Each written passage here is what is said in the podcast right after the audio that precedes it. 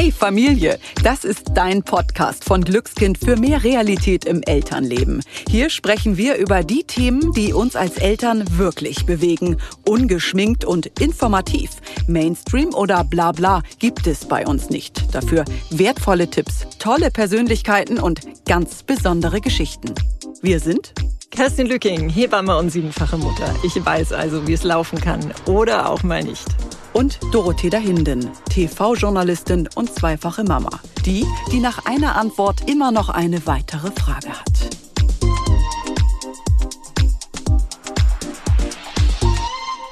Wo lebt mein Kind nur in der Zukunft? Hilfe, wie kommen wir denn jetzt alle heil aus dieser schwierigen Situation heraus? Ich bin so verdammt wütend, verletzt, traurig. Wie sollen wir denn nun als Ex-Paar so miteinander umgehen, dass wir trotzdem als Eltern für unsere Kinder da sind? Das sind Fragen, die sich Eltern stellen, wenn sie sich trennen. Und natürlich gibt es Trennungen, die auch friedlich verlaufen. Aber oft sind doch extrem viele Gefühle im Raum. Und Streit, Diskussionen oder gegenseitige Beschuldigungen stehen an der Tagesordnung. Und jetzt? Wir fragen uns, wie funktioniert eine Trennung ohne Leid und ohne Narben bei den Kindern? Geht das überhaupt? Antworten darauf bekommen wir heute von Marianne Nolde. Marianne ist Diplompsychologin, Buchautorin und hat 36 Jahre Trennungseltern als Gutachterin für Familiengerichte begleitet. Dazu hat sie selbst eine Scheidung erlebt. Sie weiß also auch aus persönlicher Erfahrung, worüber sie spricht.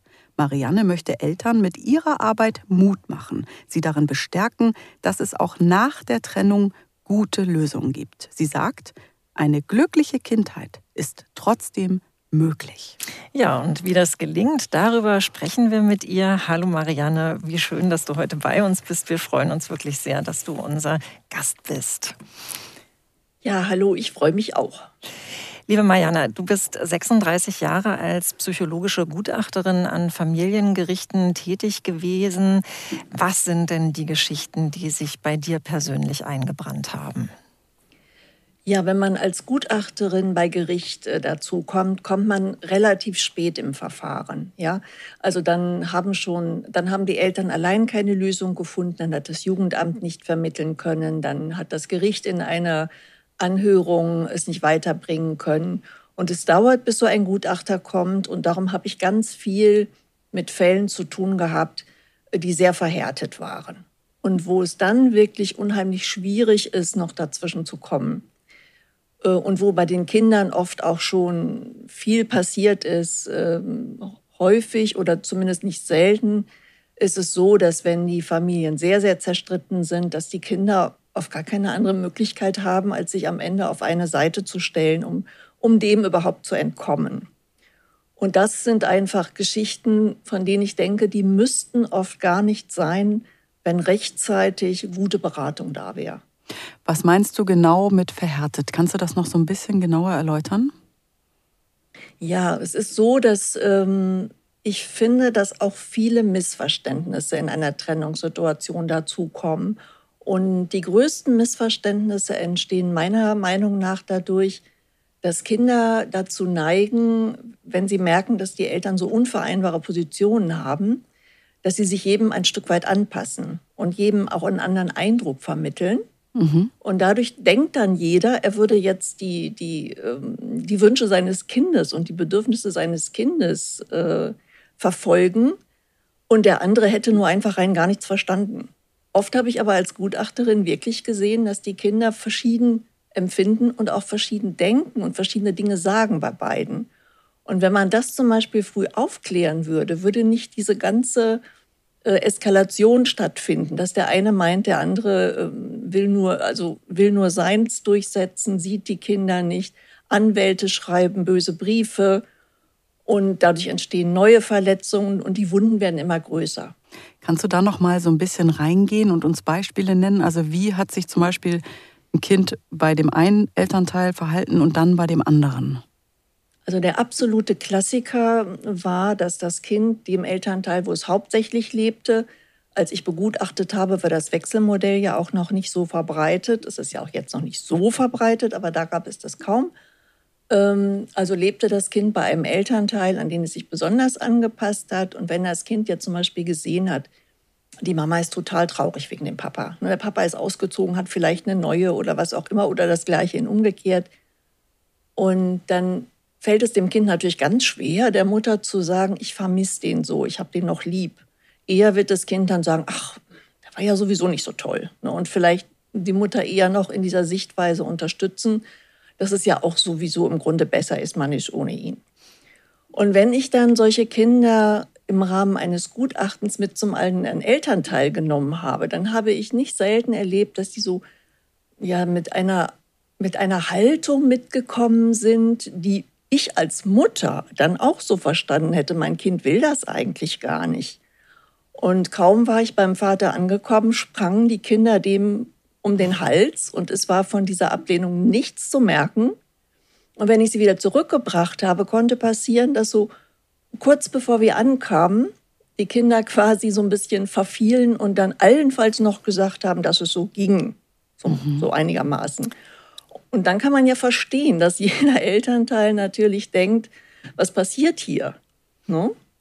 Aber Marianne, ist es äh, nicht auch typisch, dass die Kinder ähm, quasi diesen Ersatzpart übernehmen für den Elternteil oder für das Elternteil, was gegangen ist? Also äh, und dass äh, Kinder sich auch dafür verantwortlich fühlen, diesen Ersatzplatz einzunehmen? Ja, das machen vor allem die ältesten Kinder in der Familie oft, dass sie diesen Platz einnehmen.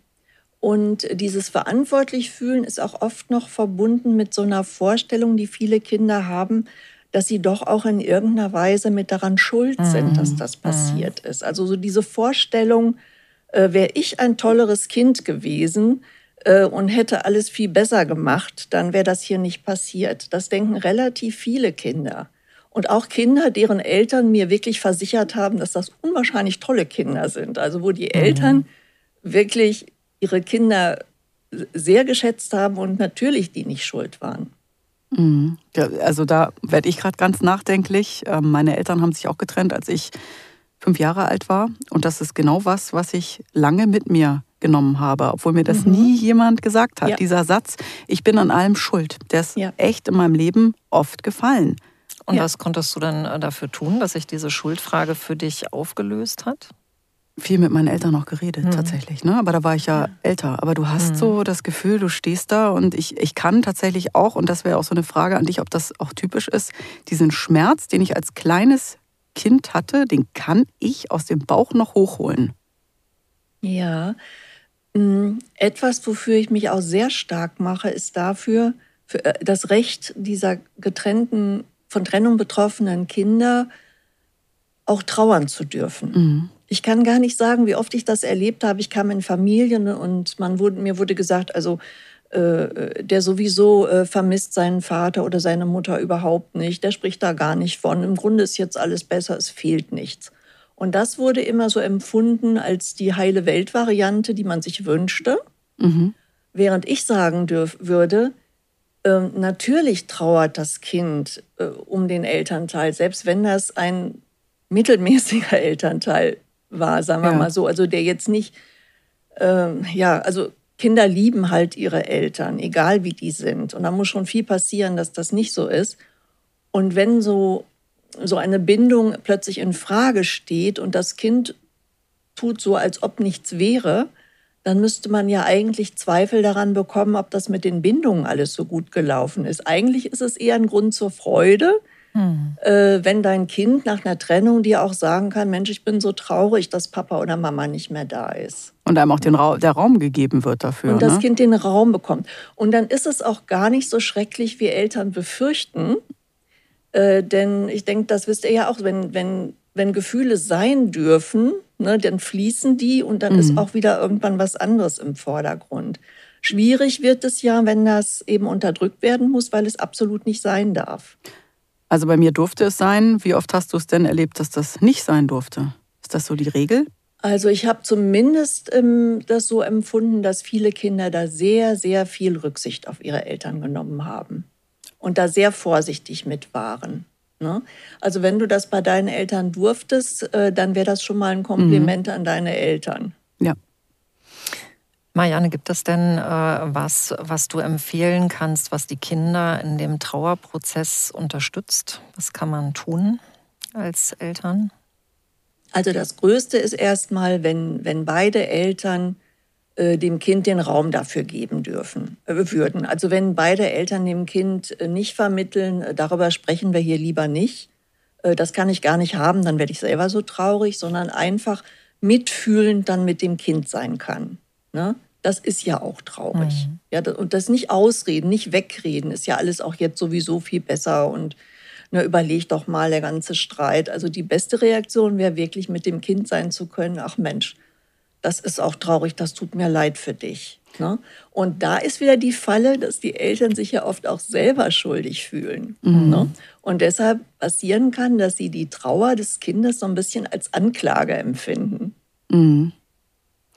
Und was wäre dein Rat dann auch an der Stelle an Eltern?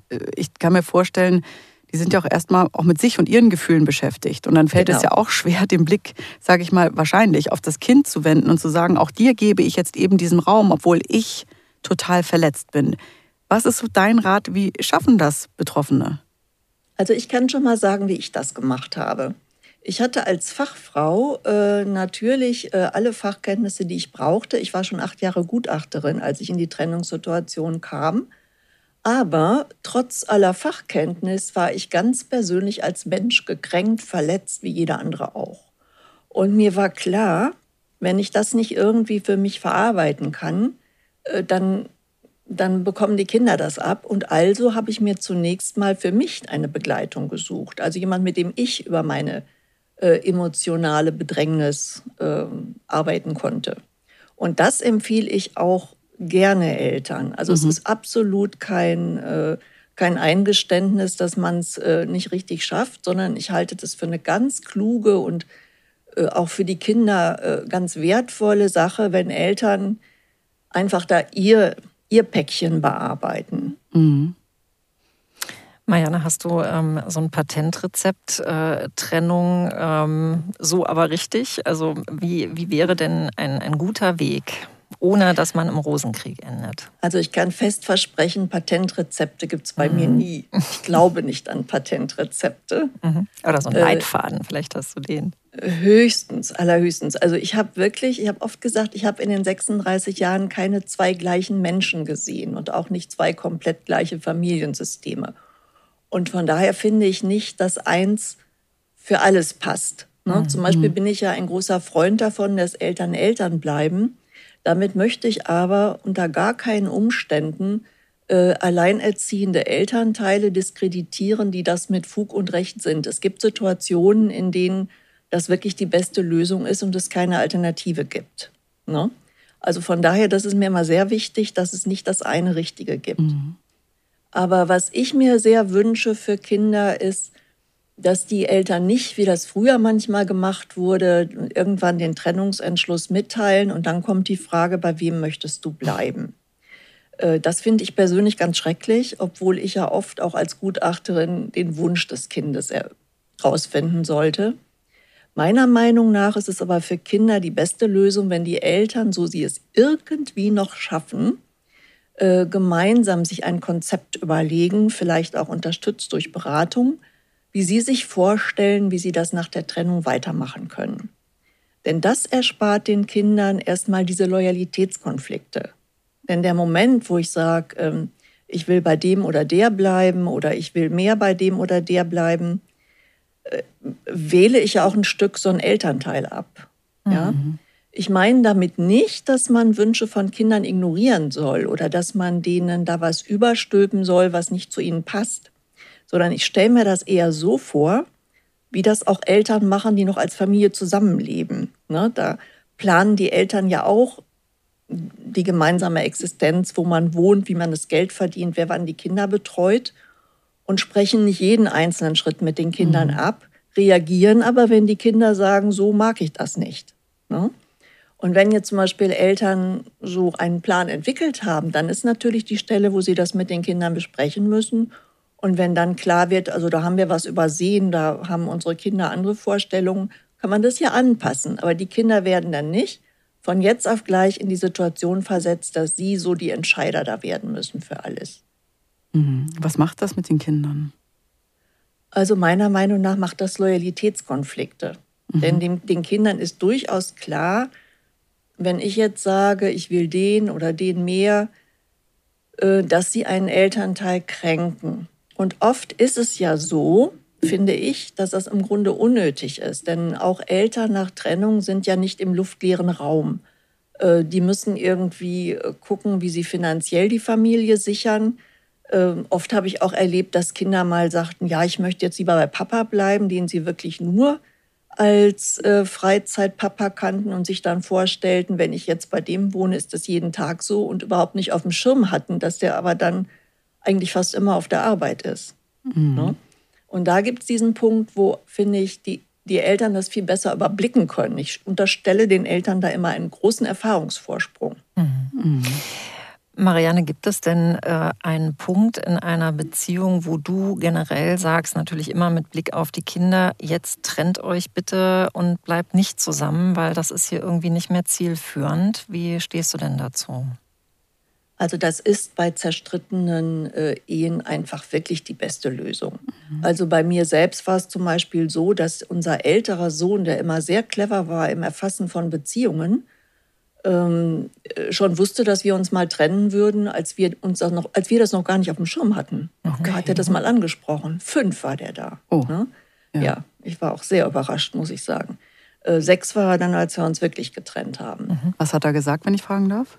Ja, das war eine sehr äh, berührende und bestürzende Situation. Ich habe den ins Bett gebracht und ähm, dann sagte der zu mir, äh, Mama, und wenn ihr euch dann trennt, dann zieh bitte nur so weit weg, dass ich mit dem Fahrrad zu dir kommen kann. Oh. Und das bedeutete gleichzeitig, es gab noch einen jüngeren Bruder, der sehr stark auf mich bezogen war. Hm, die Lebensplanung des Vaters war auch nicht so, dass er sich da einfach um den hätte kümmern können. Die auseinanderzureißen wäre eh gruselig gewesen. Und das war so dieser Moment, wo ich dachte, am besten tut sich die Erde jetzt auf und mhm. wir verschwinden da alle drin. Da gibt es keine Lösung mehr für. Mhm. Es gab aber eine sehr gute Lösung, denn im Grunde haben wir es genauso gemacht damals, wie ich das empfehle. Wir als Eltern wussten, wie es weitergehen sollte und was wir leisten könnten und wie wir es machen würden und haben das immer mit einer Einigkeit getan im klassischen Residenzmodell. Und genau dieser Sohn hat in den frühen 30ern bei seiner Hochzeit eine Dankeschönrede gehalten, in der er sich unter anderem dafür bedankt hat, dass er sich nie zwischen uns entscheiden musste. Ganz wow. kurz, was ist das Residenzmodell? Das Residenzmodell ist das, was äh, klassisch äh, gegeben war, wo das Kind bei einem Elternteil lebt, meistens die Mutter, die bis dahin überwiegend betreut hat, und der andere Elternteil quasi Besuchselternteil war. Okay. Also im Gegensatz zum Wechselmodell und zum Nestmodell. Es gibt ja auch immer wieder Eltern, Marianne, das ist sowas, was ich äh, ganz oft gehört habe, schon, also nicht nur heute noch, sondern schon auch als Teenagerin, ja, aber meine Eltern, damals bei Freundinnen, bleiben zusammen halt wegen uns, wegen der Kinder. Und das waren teilweise wirklich so Situationen, wo ich äh, fühlen konnte, boah, der Raum ist aber gerade ganz schön kalt und zwischen den Eltern genau. funktioniert das nicht. Ähm, was sagst du zu diesem Satz, aber wegen der Kinder? Also dazu würde ich sagen, dass ich da keinen Wert drin sehe, wenn Kindern so ein liebloses Zusammensein, äh, das nur die Form wahrt, vorgelebt wird. Also lieber ähm, mag ich doch ähm, dann so ein, ein echteres, ehrlicheres und wärmeres Umfeld für die Kinder. Mhm.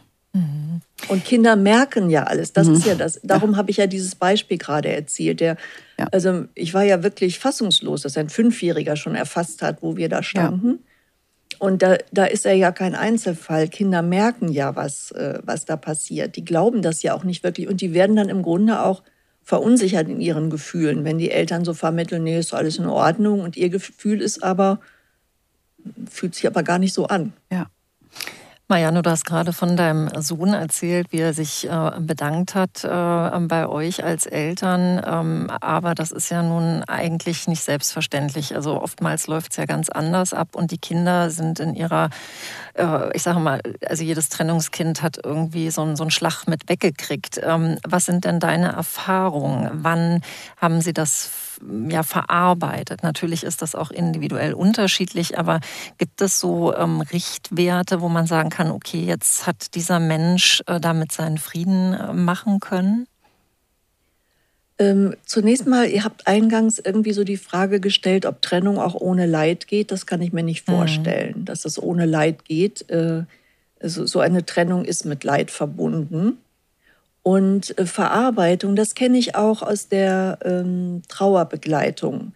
Ich finde den Bereich der Trauerbegleitung eigentlich auch für Trennungsfamilien sehr wichtig, denn man trauert ja nicht nur bei Tod, man trauert auch bei, äh, bei anderen Verlusten.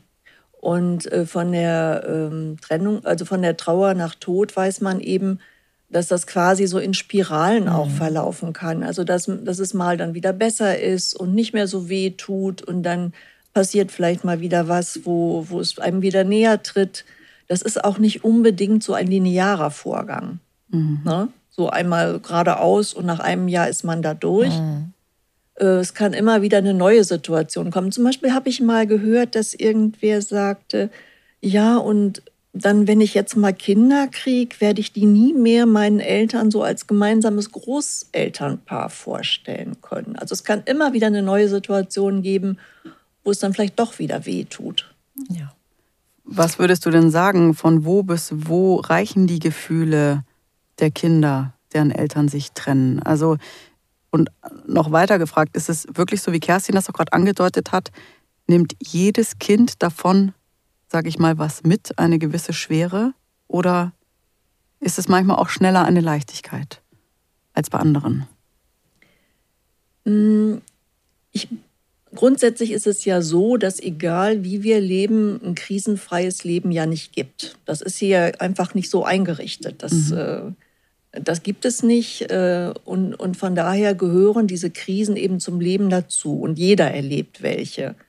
Äh, beim einen ist es die Trennung der Eltern, beim anderen ist es, was weiß ich, eine schwere Erkrankung eines Elternteils, auf die man immer Rücksicht nehmen muss, oder eigene Krankheit oder äh, was auch immer passieren kann. Und ich denke, wir laufen ja alle mit diesen Belastungen herum, die wir irgendwo miterlebt haben. Und der eine verarbeitet sie leichter, der andere schwerer, einer braucht länger, einer kürzer.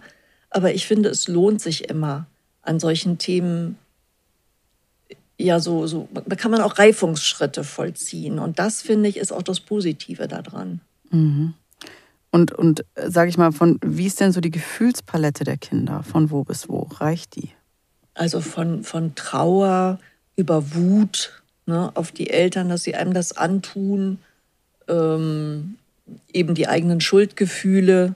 Ne. Früher war es auch vielleicht manchmal Scham, das ist, glaube ich, heute kein großes Thema mehr, weil jedes Kind eben ganz viele andere Kinder mit getrennten Eltern kennt. Das hat sich, glaube ich, schon, schon verändert. Es kann auch durchaus Erleichterung sein. Also wenn die Streitigkeiten zu Hause vielleicht schlimmstenfalls auch noch richtig gewalttätig ausgelebt wurden und die Eltern sind auseinander, können Kinder auch ein Stück weit erleichtert sein, dass das jetzt, dass sie jetzt nicht immer ständig in so einen, äh, in so einen Kriegszustand nach Hause kommen. Mhm. Und Marianne, kannst du vielleicht noch mal so ein, paar Tipps geben, auch äh, für betroffene Eltern, ähm, was sie tun können, um eben auch ihr Umfeld äh, zu instruieren? Also ich finde das auch wichtig, dass zum Beispiel eine Lehrerin oder eine Erzieherin im Kindergarten diese Info hat, weil die sich ja auch darauf einstellen müssen, wie das Kind äh, sich gefühlstechnisch nach außen wendet. Ähm, also was können wir als betroffene Eltern Gutes tun, um den Kindern es nach außen hin zu erleichtern? Ja, ich würde schon äh, die Personen, die irgendwo in, in der Betreuung oder im Außenbereich mit den Kindern zu tun haben, über so eine Situation informieren, dass sie einfach auch wissen, äh, das einzuordnen wissen, wenn da was kommt und vielleicht auch sogar darauf eingehen können. Gerade im Kindergarten sprechen Kinder ja auch manchmal noch mit den mit den Erziehern, dann wissen die wenigstens, worum es geht oder woran mhm. sie sind. Ähm, ansonsten, das, was ich schon sagte, einfach selbst für sich an diesen Verletzungen zu arbeiten, finde ich unglaublich wertvoll, um damit ein Stück weiterzukommen, sich auch gemeinsame Beratung zu suchen. Und was immer schön ist, ist, wenn Eltern ohne Gericht einen Weg finden, hinter dem sie beide stehen können. Denn in dem Moment, wo man das Ganze ans Gericht abgibt, ist man natürlich auch auf fremde Menschen angewiesen, die das Kind weniger kennen. Ne, das wird ja oft gesagt, ich kenne ja mein Kind besser und das ist auch so. Ähm, deshalb finde ich es auch ganz gut, wenn, wenn Familien zunächst erstmal alles ausloten, wie sie untereinander eine Regelung finden können. Und ich finde es auch wichtig, sich vor Augen zu führen, dass das, was jetzt noch so unheimlich weh tut, nicht zwingend in fünf Jahren noch genauso weh tut. Also dass es da Entwicklungen geben kann und dass es sich unwahrscheinlich lohnt, wenn man in dieser ersten Zeit da investiert. Ja, du hast gerade gesagt, gemeinsam eine Beratung aufsuchen, aber das ist ja ähm, etwas, was ich oftmals mitkriege, was nicht so funktioniert, wo auch sich oftmals ein Partner querstellt und sagt, also ich habe hier irgendwie kein Problem, du hast das Problem damit, ich komme da nicht mit zu dieser Beratung. Was, also ich, äh, so wie ich das erlebt habe, auch bei meinen Hausbesuchen, es waren oftmals die Frauen, die so ein bisschen im Regen äh, stehen gelassen worden sind. Mhm. Wie würdest du da den ich sage jetzt mal ganz klar, Frauen äh, ähm, helfen können? Was, wie können die unterstützt werden? Ja, das äh, kenne ich bei Männern aber umgekehrt okay. auch, äh, dass die sagen, äh, äh, dass, dass sich zum Teil dann die Frauen doch nicht äh, zu einer Beratung bereit finden, weil die sagen, für mich läuft, läuft die Situation mhm. jetzt, ich sehe da mhm. gar keinen Anlass, äh, dass wir uns irgendwie mhm. zusammensetzen. Und ich meine erstmal auch generell nicht, dass man sich zusammenfindet, um gemeinsam die Probleme, die man miteinander hatte, nachträglich noch zu lösen, sondern wirklich um den Versuch zu machen, äh, gemeinsam einen Weg durch die weitere mhm. Zeit zu finden. Ja, also dieses persönliche Dinge dann hinterher zu klären und zu bearbeiten, das hätte ich dann auch ehrlich gesagt lieber selbst gemacht, als noch mit dem Ex-Partner ja. zusammen. Mhm. Ne, das ist das eine. Das andere ist, ähm, zwingen kann man natürlich niemanden dazu, wobei ich schon also ich würde es nicht übertrieben finden, wenn so wenigstens so eine einmalige verpflichtende Beratung irgendwann mal möglich wäre. Ja. Mhm. Äh, die Eltern dazu zu bewegen, dass man es wenigstens auch mal versucht hat. Ausnahmen äh, gibt es natürlich immer. Also wenn da schwerste Gewalt oder irgendwelche Vorfälle sind, wo man sagen muss, dass das geht dann eben nicht mehr, dass man die Leute zusammensetzt. Aber in anderen Fällen würde ich das gut finden. Aber angenommen, es hört jetzt jemand zu und eine Zuhörerin, ein Zuhörer sagt, ja, aber das funktioniert wirklich alles nicht. Bei uns endet alles im Streit. Mhm. Ja, äh. ähm, es ist auch nicht verwerflich, wenn das Ganze dann zum Gericht muss. Ja, mhm. ich wollte nur darauf hinweisen, solange, dass mhm. ich wollte damit motivieren. Ja, ja, wenn man wenn man es untereinander versucht zu regeln, ist man zumindest nicht darauf angewiesen, dass fremde Menschen in, in deinem Leben jetzt irgendwie doch sehr schwerwiegende Entscheidungen treffen müssen die dann ja. Aber wenn es wirklich nicht untereinander geht und die Kinder brauchen ja irgendwann eine Richtung und es muss ja irgendwann klar sein, wo sie wohnen und wann sie wo sind, dann muss man eben auch äh, das Gericht in Anspruch nehmen und alles, was da dran hängt. Und dann gibt es ja immer noch die Möglichkeit. Ich finde, es gibt ja so, es gibt ja nicht nur die eine Stelle, wo man aus dem Streit aussteigen kann, es gibt mehrere. Man kann ja zum Beispiel sagen, okay, äh, wir lassen jetzt das Gericht entscheiden und akzeptieren das. Mhm. Ja? Äh, oder man sagt vielleicht noch, okay, diese Gerichtsentscheidung kann ich jetzt überhaupt nicht nachvollziehen, die möchte ich in der Beschwerdeinstanz überprüfen lassen und dann ist aber auch gut, könnte ich zum Beispiel sagen. Wo finden denn Eltern im ersten Schritt Hilfe? Wenn sie sagen, wir, wir kommen hier zwar irgendwie nicht zusammen, wir wollen aber jetzt auch nicht zur Anwältin, zum Anwalt gehen, wo können sie hingehen? Also zunächst mal kann man das Jugendamt fragen, was vor Ort eine gute Möglichkeit wäre. Beratungsstellen bieten das oft kostenfrei an. Wenn man die finanziellen Mittel hat, einen Mediator zu bezahlen, ist das auch eine sehr gute Lösung, aber das kostet halt mhm. Geld. Aber es gibt auch kostenlose Beratungsmöglichkeiten. Okay. Es ist auch heute, seit Corona ist es ja auch verstärkt so, dass auch äh, gute Mediatoren auch einfach überregional arbeiten. Man muss sich noch nicht mal mehr zwingend jetzt in einem Zimmer zusammensetzen. Es geht im Zweifel auch per Zoom. Okay. Ein großer Fortschritt. Ja, und Marianne, ja. wenn wir jetzt mal den Fokus auf die Kinder lenken, ja. welche Ängste und Sorgen haben sie und wie kann man konkret helfen, wenn sie leiden? Also Kinder haben ja, also ich würde es mal so erklären, in dem Moment, wo sich Eltern trennen, ist erstmal das Bindungssystem der Kinder irritiert.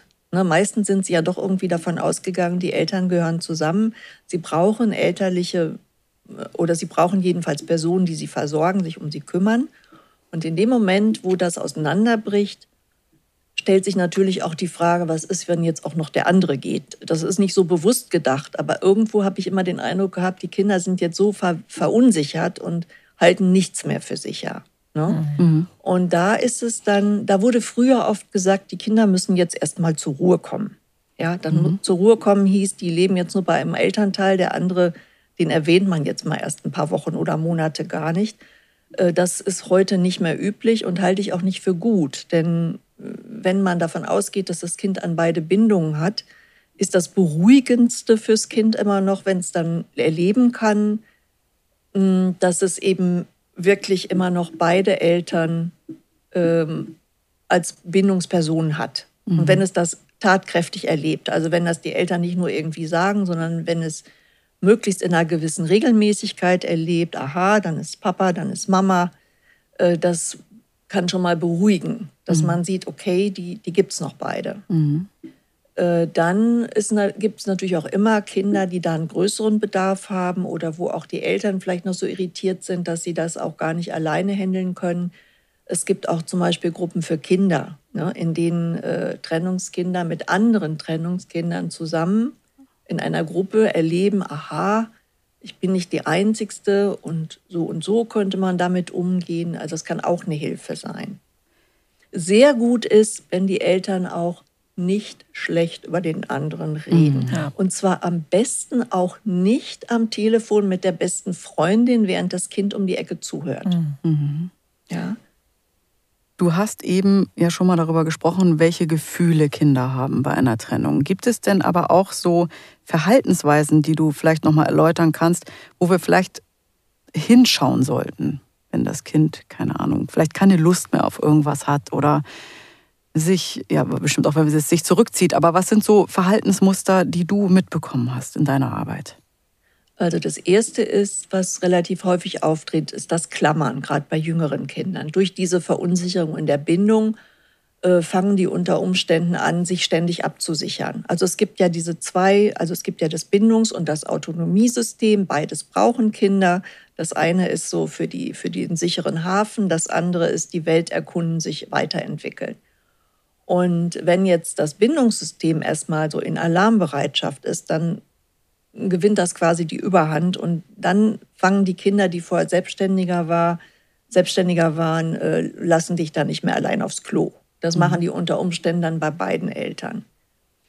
Äh, ansonsten kann das je auch nach Naturell des, äh, äh, des Kindes sehr, sehr, unterschiedlich ausfallen, ob das eher sich zurückzieht, ganz introvertiert reagiert, äh, traurig, äh, vor allem traurig ist, oder ob es das ausagiert. Ne? und äh, noch viel wilder ist, als es sowieso schon war und äh, leicht ausrastet. Mhm. Also da gibt es viele verschiedene Möglichkeiten. Und wo finde ich dann für mein Kind Hilfe?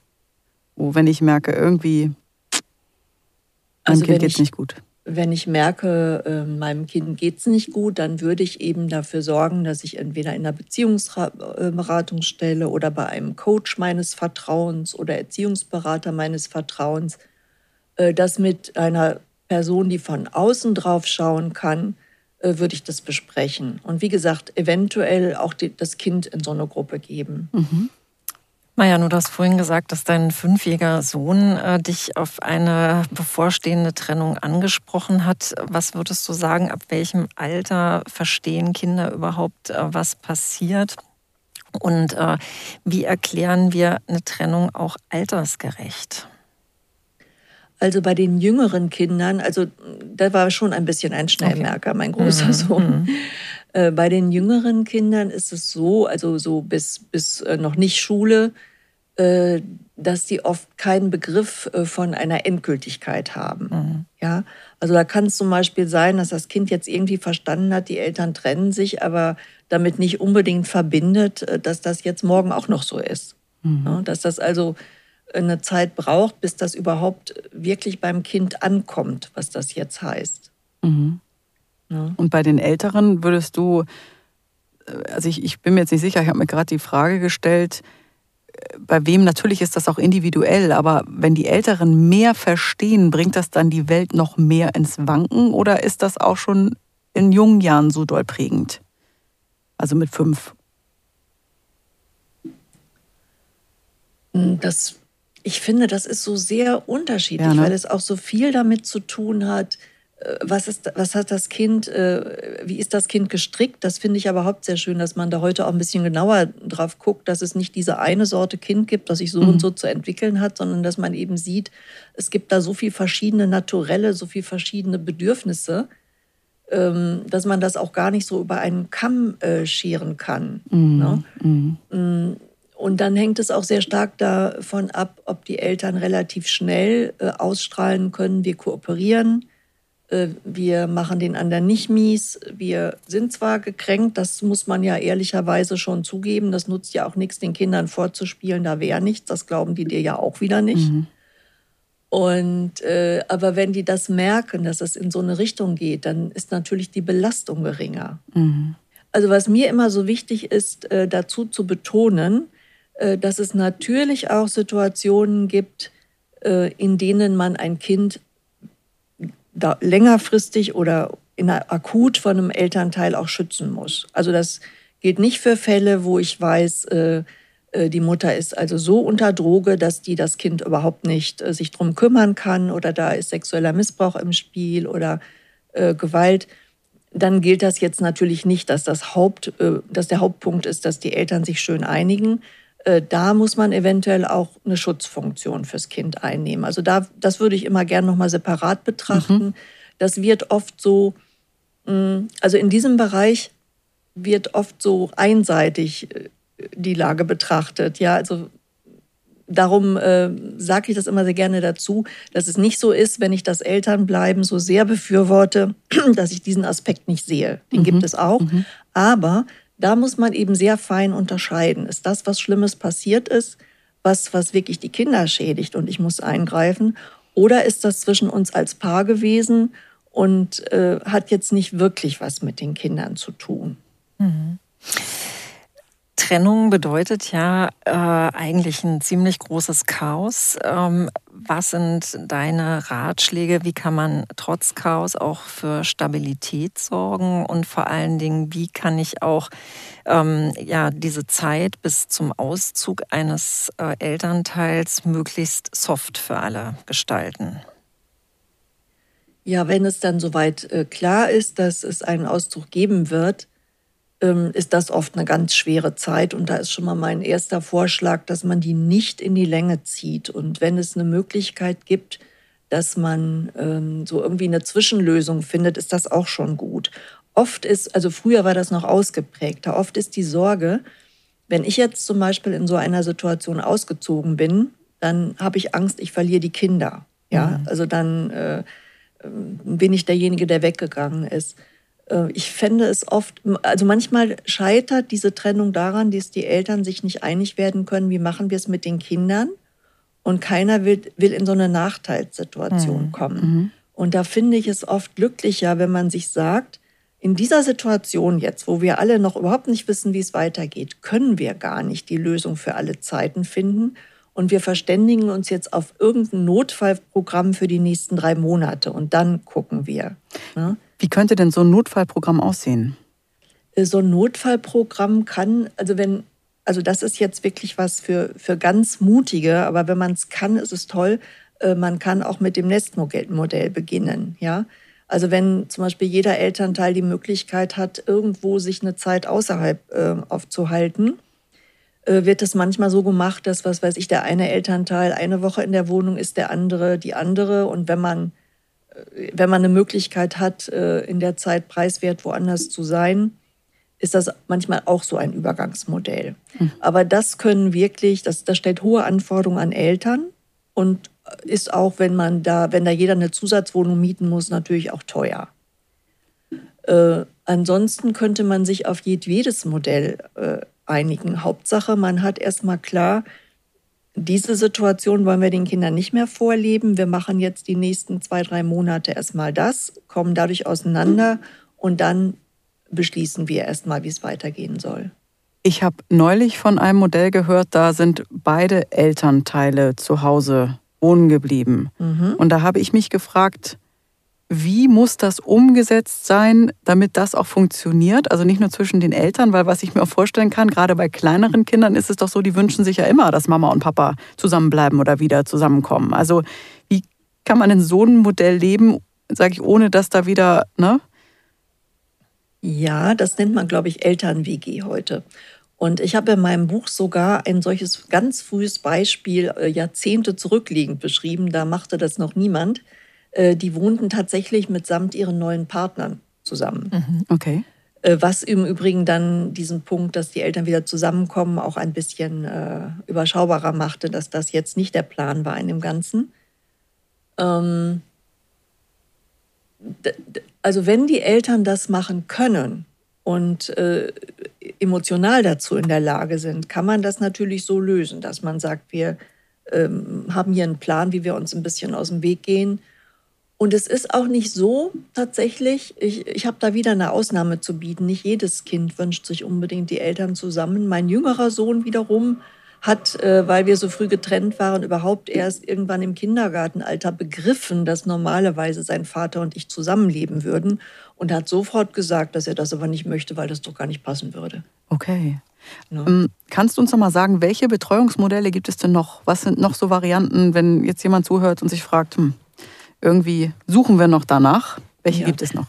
Also die, die bislang gängigste Variante ist eben das Residenzmodell, wo die Kinder einen Lebensmittelpunkt bei einem Elternteil haben und den anderen zunehmend umfangreicher besuchen. In meinen frühen Gutachterjahren ging es da um so Fragen wie, darf das Kind da auch mal übernachten?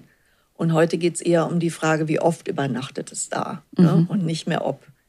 Ähm, ich habe auch das Gefühl, das ist heute öfter ne, als früher. Also, dass, ja, wenn früher ja, alle ja. zwei Wochen waren, erlebe ich das so, nicht nur jedes zweite Wochenende, sonst noch dazu von. Genau, ne? zwischendurch. Genau. Meistens, äh, das war dann oft der Mittwoch, ne, mit oder ohne Übernachtung, die halben Ferien. Und als ich das erste Mal vom Wechselmodell gehört habe, da ist mir auch gleich klar geworden, dass das Wechselmodell nicht zwingend das heißt, was sich die meisten darunter vorstellen, nämlich 50-50, am besten eine Woche hier, eine Woche da.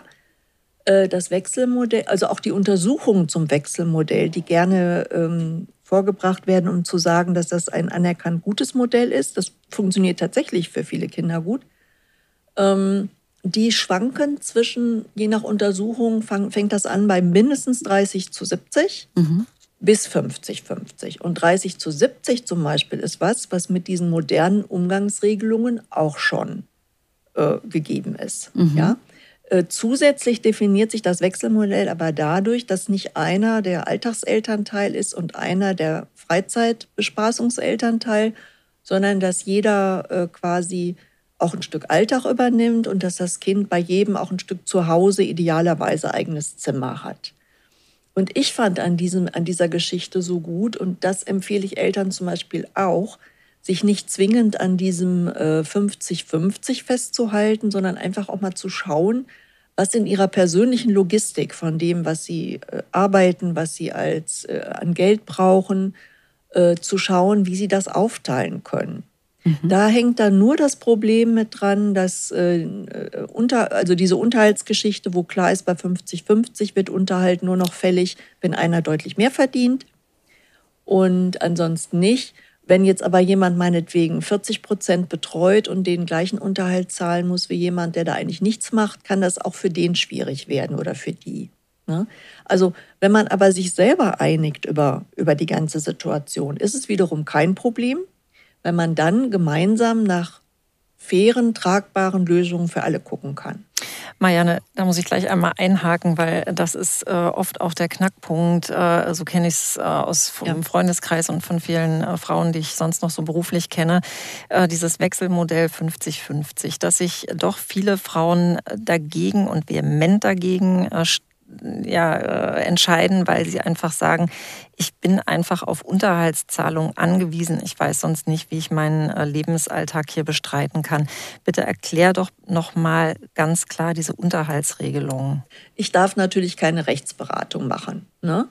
Aber generell äh, ist es so, dass es auch bekannt, dass eben äh, die offizielle Geschichte ist, dass wenn es 50-50 ist, eben nur der Ausgleich gezahlt wird, wenn einer eben wesentlich mehr verdient Und dass man aber immer dann, wenn man selbst eine Lösung sucht mit seinem Partner, dann natürlich alle Aspekte in einen Topf werfen und eine Lösung finden kann.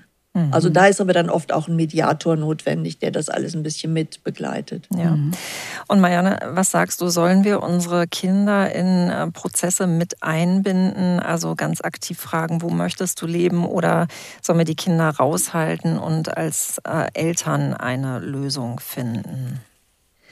Ja, das habe ich ja vorhin eigentlich schon gesagt, okay. dass ich dafür bin, dass die, äh, dass die Eltern erstmal schauen, was möglich mhm. ist und daraus das Bestmögliche stricken für die Situation, mhm. was ihnen einfällt. Mhm. Und wenn sie damit in das Gespräch mit den Kindern gehen, äh, ist da schon mal so quasi so eine Vorlage der Eltern da.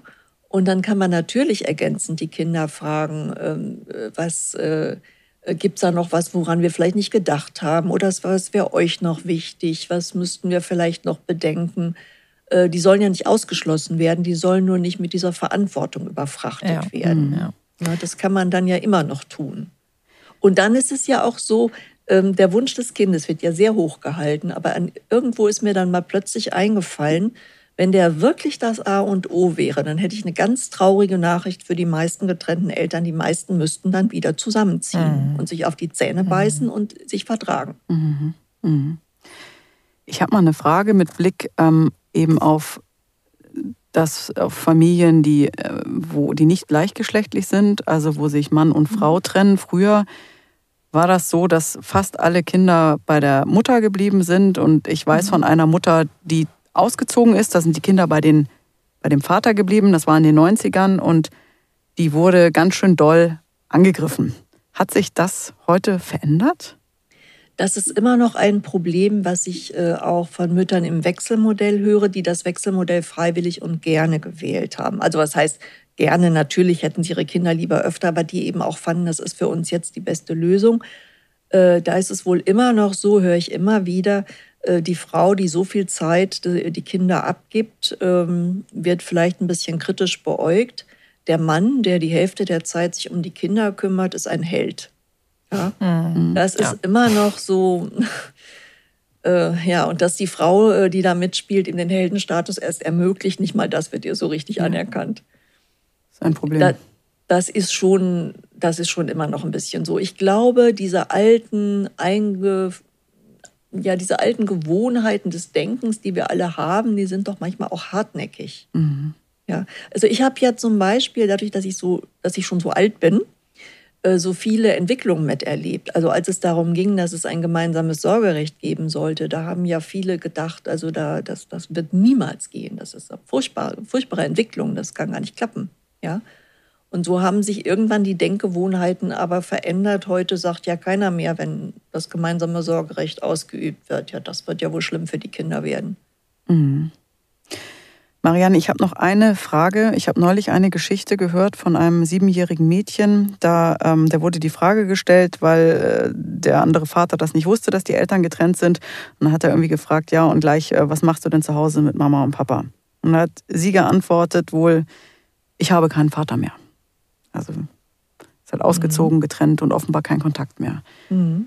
Welchen Rat kannst du an Eltern geben, bei denen das wirklich so der Fall ist, wo die Kinder quasi geghostet wurden, wo kein Kontakt mehr da ist und die Kinder ja. leiden. Ja, also das gibt es auch und auch deshalb ist mir das so wichtig, dass ich mit meiner Arbeit nicht bewirken will, dass man äh, Alleinerziehenden mit dem Generalverdacht begegnet, sie hätten was falsch gemacht. Äh, teilweise hat sich ja auch der andere Elternteil schlicht verabschiedet. Ja, dann habe ich immer noch äh, die Möglichkeit, meinem Kind ein Bild zu vermitteln, was das Selbstbewusstsein weniger belastet als ein anderes. Also ich könnte natürlich auf der einen Seite sagen, ja, der war immer schon so. Ne? Also es war ja eigentlich immer schon ein Fehler, dass ich den überhaupt genommen habe. Kann eigentlich nicht sein, weil ohne den gäbe es dieses Kind nicht. Ich finde, das kann man ja mhm. immer noch gut finden, dass es dieses Kind gibt. Und eventuell gibt es ja auch sogar Gründe, die ich die ich weiß oder Pro Probleme, von denen ich weiß, die der andere Elternteil hat. Und dann ist es einfacher für mein Kind, wenn ich sagen kann, ja, du, das hat wirklich nichts mit dir zu tun. Das liegt, ne, also der hat da eigene Schwierigkeiten. Mhm. Also dass man so ein bisschen nicht, sagen wir mal, jetzt noch in die Wunde bohrt und ja. äh, sich gemeinsam empört über den, sondern eher versucht, da so ein bisschen von diesem Emotion, also von diesem Druck rauszunehmen und vielleicht eher zu gucken, ähm, gibt es da Gründe oder zumindest dieses Kind von diesem Gefühl, was die ja sowieso oft haben, ich bin schuld, es liegt an mir, äh, dass das Kind nicht das Gefühl hat, äh, ja wahrscheinlich reichte ich als Kind nicht aus, mhm. um da die Anerkennung zu bekommen. Das wäre die schlechteste Lösung. Okay. Bevor wir nochmal auf dein Buch jetzt am Ende kommen, wollen wir gerne nochmal von dir wissen, du sagst, Kinder können trotz Trennung eine glückliche Kindheit haben. Wie bleiben wir den Eltern nach der Trennung? Was brauchen die Kinder? Hast du da noch so ganz knackige, kurze Tipps und so einen Mutmacher für alle Zuhörerinnen und Zuhörer? Ja, also sich gegenseitig respektieren wäre absolut super, wenn man das irgendwie hinkriegt. Und meine Eselsbrücke ist ja immer, äh, ohne diesen anderen Partner, dieser anderen Partnerin gäbe es diese Kinder nicht, die ich doch so gerne habe. Äh, das hilft ja schon mal ein bisschen. Das kann man immer noch anerkennen, wenn einem auch sonst nichts einfällt.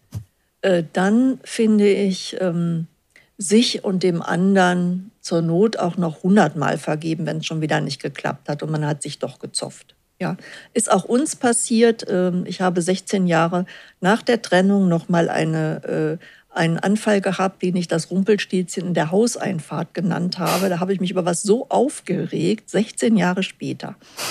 Ja, und äh, da kann man so nach dem Motto, so war der immer. Ne? Und ähm, man kann selbst aus sowas manchmal was Gutes machen. Ich habe mich dann am nächsten Tag entschuldigt habe das dem Sohn erzählt, der das miterlebt hatte, der dann als erstes sagte, aber du hattest doch recht. Ich, ich habe ihm gesagt, aber das, deshalb muss ich ja nicht so einen Aufstand machen. Und das hat er sofort verstanden. Und natürlich hat sich äh, mein Ex-Mann auch dann gleich bei mir entschuldigt für den Anlass, den er geboten hat. Also man kann auch immer noch versuchen, also sich immer wieder vergeben, dass es jetzt dann doch schon mal wieder nicht geklappt hat und einen neuen Anfang machen. Außer es geht wirklich gar nicht, dann muss man damit eben sich irgendwie auch abfinden und sich so gut es geht aus dem Weg gehen. Marianne, ganz, ganz herzlichen Dank für dieses äh, wirklich äh, tolle Gespräch. Ich möchte nochmal dein Buch empfehlen, nämlich du hast einen Titel veröffentlicht, Eltern bleiben nach der Trennung. Das Buch ist im Knauer Verlag erschienen und äh, du hast da deine ganze Expertise offengelegt und es ist, glaube ich, ein sehr guter Leitfaden und Ratgeber für die Eltern. Marianne, wir bedanken uns ganz herzlich bei dir für Vielen das Dank. Gespräch und wünschen dir alles Gute. Ja, danke schön. Wir freuen uns, wenn dir unser Podcast gefallen hat. Hast du Fragen, Anregungen oder Themenwünsche?